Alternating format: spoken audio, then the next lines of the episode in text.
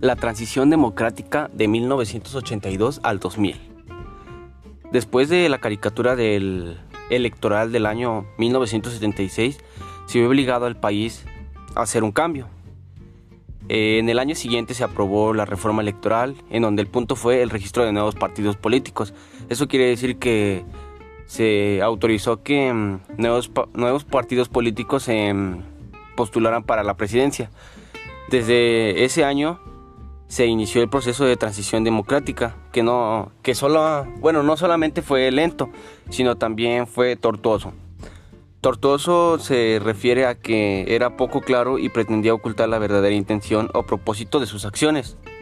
Bueno, a diferencia de lo que ocurrió anteriormente, en 1982 hubo un gran impacto.